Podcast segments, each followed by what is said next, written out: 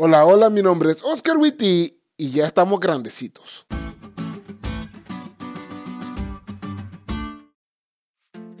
Cuando yo estaba pequeño soñaba con ser grande. Miraba a mis papás hacer cosas de grande como quedarse despierto después de las 8 de la noche, ir y venir sin tener que pedir permiso, salir en la mañana de casa y regresar hasta que ya era de noche, entre otras cosas. Y cuando yo le preguntaba a mis papás si podía hacer las mismas cosas que ellos, me decían que hasta que creciera iba a poder. Y sí, ahora que estoy grande puedo hacer todas las cosas que ellos hacían. Todas. Y lo digo así porque no me dijeron que sí iba a poder quedarme despierto esta tarde, pero trabajando. O que iba a salir en la mañana de la casa y regresar hasta que era de noche, aunque quisiera regresar al mediodía y no salir más.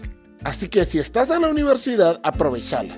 La vida de adulto no es tan fácil como parece. Repito, no es tan fácil como parece.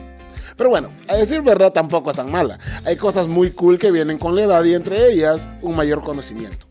Si nos vamos al terreno profético, nosotros estamos en la época adulta de la profecía. Y vos me preguntarás, ¿por qué? Bueno, ahora tenemos un mayor conocimiento. Daniel 12:4 dice que todo el aspecto profético del libro de Daniel debía ser cerrado y sellado hasta el tiempo del fin. Y una vez que ese tiempo llegara, la gente andaría de aquí para allá y el conocimiento aumentaría. Para entender mejor, vamos a diseccionar esto. Primero, todas las profecías iban a ser selladas.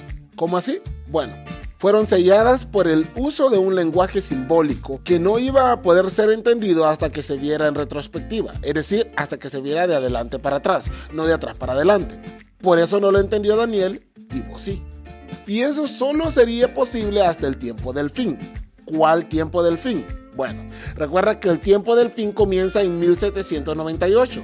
¿Por qué ese año? Porque en ese año termina la obra del cuerno pequeño que duraría 1260 años.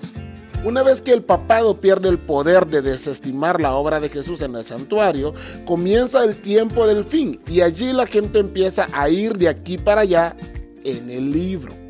Es decir, la gente viendo los actores del libro de Daniel como parte de la historia universal y no como parte del futuro, empiezan a estudiar el libro y a entenderle. Tal como dice la lección, el estudio de estas profecías difundió mucho la creencia de que la segunda venida de Cristo estaba cerca. Numerosos expositores en Inglaterra, Joseph Wolf en Medio Oriente, Manuel Lacunza en América del Sur, William Miller en los Estados Unidos, junto con una hueste de otros estudiantes de las profecías basándose en el estudio de las profecías de Daniel, declararon que la segunda venida estaba próxima. Hoy esta convicción se ha convertido en la fuerza impulsora de un movimiento mundial. Ya estamos en la época adulta de la profecía. Lo que muchos no pudieron entender en el pasado es más entendible para nosotros hoy. Ahora, la pregunta es, ¿qué vas a hacer con ese conocimiento que tienes? ¿Lo sellarás?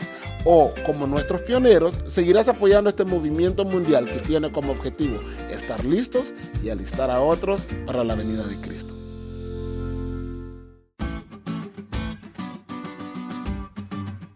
¿Te diste cuenta lo cool que estuvo la lección? No te olvides de leerla y compartir este podcast con todos tus amigos. Es todo por hoy, pero mañana tendremos otra oportunidad de estudiar juntos.